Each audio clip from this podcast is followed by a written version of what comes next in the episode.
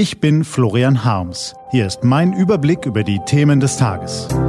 T-Online Tagesanbruch. Was heute wichtig ist. Mittwoch, 11. November 2020. Ende des Ersten Weltkriegs, Vertrag für Corona-Impfstoff und Vorschlag vom Digitalrat. Gelesen von Anja Bolle.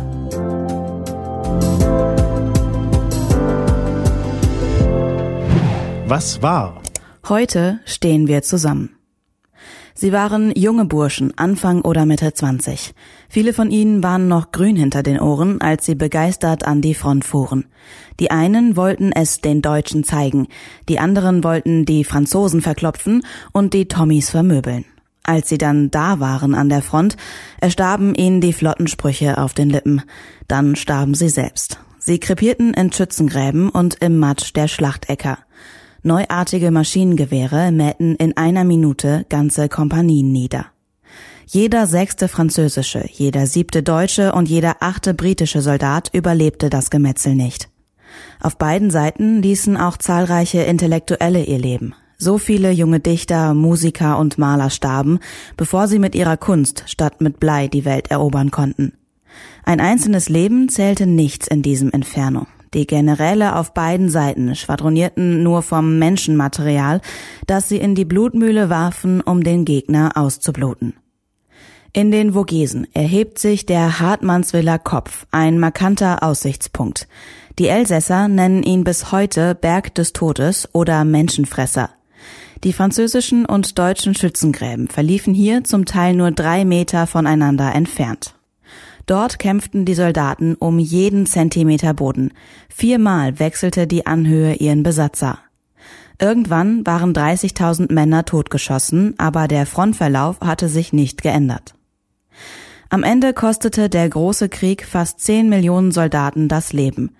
In den beteiligten Staaten Deutschland, Österreich-Ungarn, Osmanisches Reich und Bulgarien auf der einen Seite sowie Frankreich, Großbritannien, Russland, Serbien, Belgien, Italien, Rumänien, Japan und die USA auf der anderen starben weitere sieben Millionen Zivilisten.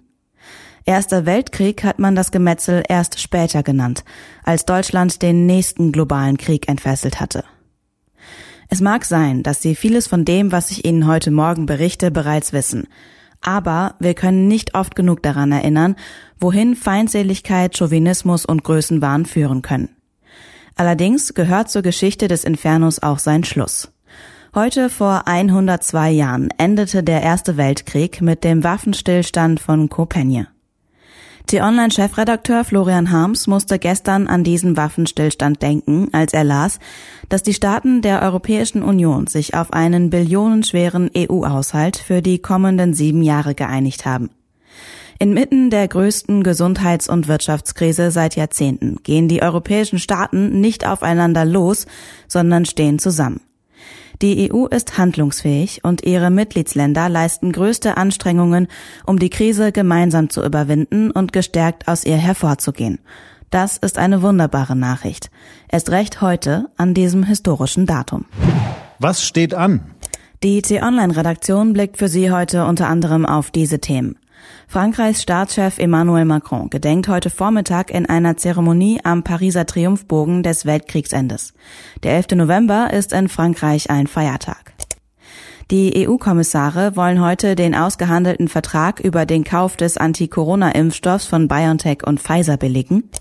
Und der Digitalrat will dem Bundeskabinett heute Ideen vorstellen, wie man neue gesellschaftliche Gruppen für Gründungen von Digitalunternehmen gewinnen kann. Vermutlich endet die Initiative ebenso umständlich, wie sie klingt. Das war der T-Online-Tagesanbruch vom 11. November 2020, produziert vom Online-Radio- und Podcast-Anbieter Detektor FM. Den Tagesanbruch zum Hören gibt's auch in der Podcast-App Ihrer Wahl. Kostenlos zum Abonnieren.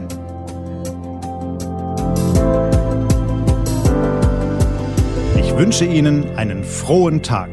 Ihr Florian Harms.